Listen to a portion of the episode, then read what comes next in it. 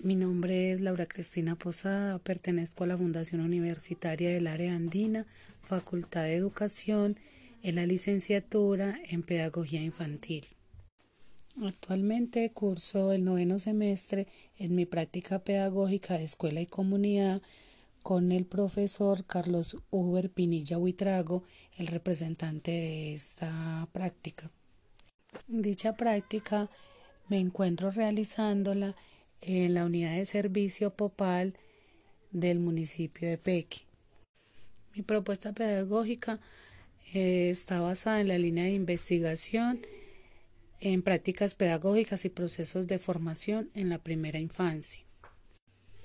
El modelo pedagógico el cual escogí está basado en la práctica del método de Reggio Emilio, el cual es un innovador sistema de enseñanza con el fin de desarrollar sus propios proyectos creativos.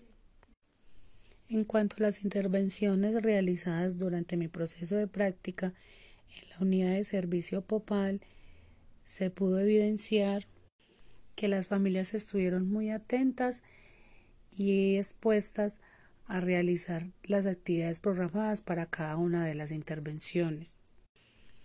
Realizamos trabajos para el cuidado del medio ambiente, motivando a las familias a cultivar y a sembrar diferentes alimentos en huertas caseras, a sembrar árboles que son de ayuda para mejorar nuestro oxígeno.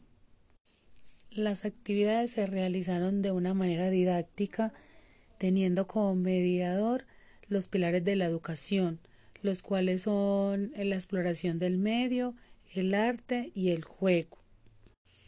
Vale resaltar el compromiso de cada una de las familias pertenecientes a esta comunidad en cada una de las intervenciones realizadas, ya que para ellas es muy importante cuidar, proteger el medio ambiente, respetar cada uno de los ciclos vitales, contribuir a la inmensa diversidad biológica del mundo y promover la siembra de cada uno de los árboles alrededor de la unidad de servicio. Para mí fue muy satisfactorio este proceso de práctica porque aprendí de cada uno de las familias y sembramos un granito de arena para mejorar el cuidado del medio ambiente en esta comunidad. Al igual, comparto que en algunas ocasiones fue un poco difícil realizar esas intervenciones debido a los cambios climáticos que se presentan en el municipio, ya que hubieron diferentes derrumbes y en ocasiones no pudieron asistir la mayoría de la población de esta unidad de servicio.